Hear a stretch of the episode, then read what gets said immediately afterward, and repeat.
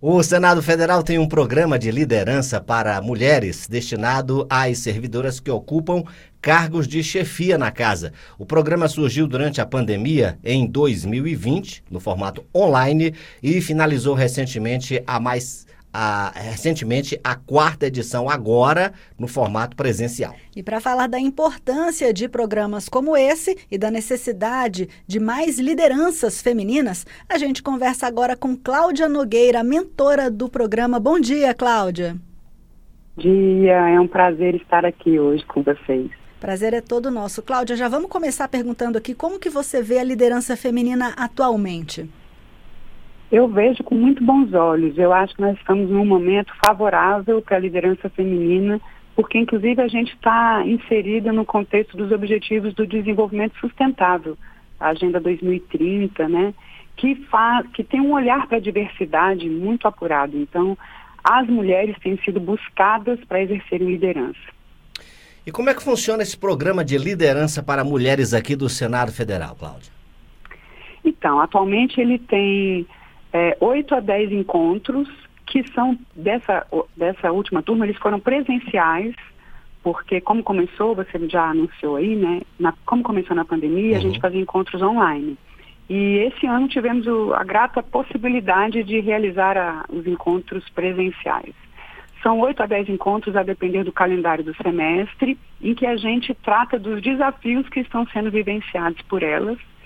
E tem que ser ocupante da função, para a gente poder orientar. E existe a grande. É, o, o, que acontece lá, que é muito importante, todas elas relatam como um grande benefício, é uma networking que se estabelece e uma troca entre elas mesmas. Na hora que elas descobrem que outras colegas estão vivenciando desafios muito semelhantes, se deparando com dificuldades semelhantes, elas ficam muito mais tranquilas e saem fortalecidas dos encontros.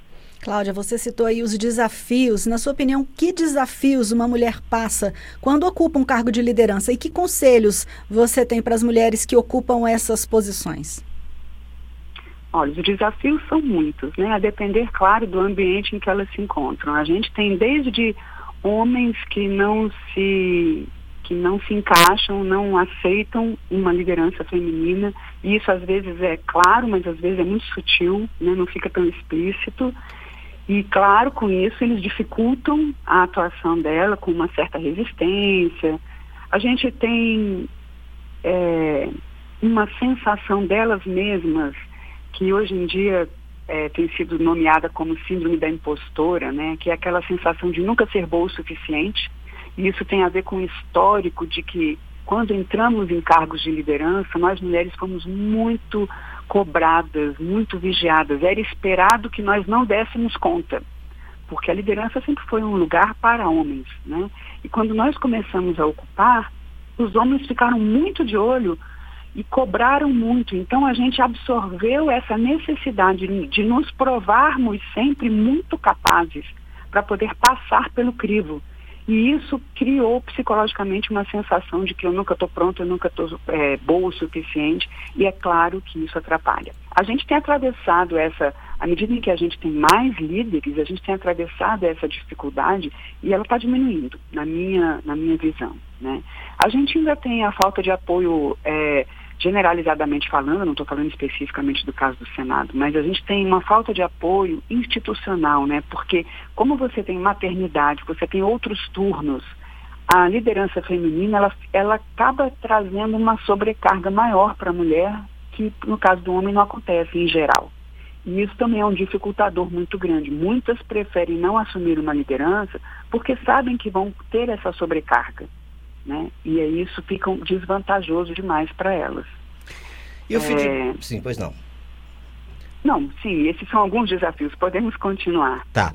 O feedback que você tem recebido, Cláudia, com relação a, a essas edições, a gente já está aí na quarta edição do programa, agora num formato presencial, e no formato presencial, é claro que uh, a gente tem a possibilidade de um contato mais uh, pertinho ali das pessoas que têm participado, como mentora desse programa, o que é que você tem visto de positivo ao final de cada edição? Que feedback é, essas lideranças têm passado para você? Olha, eu ouço muito que elas ganharam maior clareza sobre o papel que compete a elas. Eu também tive feedbacks dessa última turma de entender melhor como conversar, a comunicação, os feedbacks, né, para fazer com os integrantes da sua equipe. Também falam muito sobre o networking, que eu já citei, né, que cria dentro do Senado uma rede. Quando saem da mentoria, elas entram, ou podem entrar, se quiserem, na comunidade que eu criei também, para manter o contato, manter essa rede de líderes dentro do Senado, líderes femininas.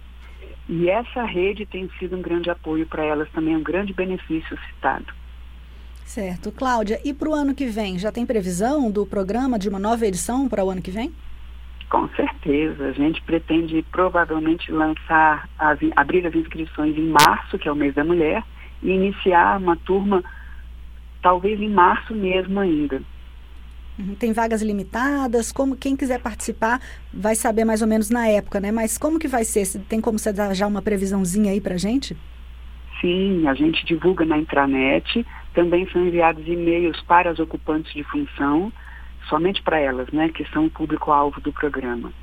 E as inscrições abrem, é como um curso do ILB normal, né? Você pode fazer inscrição e existe um limite de vagas, sim, que é o nosso limite físico da sala. Então a gente tem um limite de 20, 20 mulheres.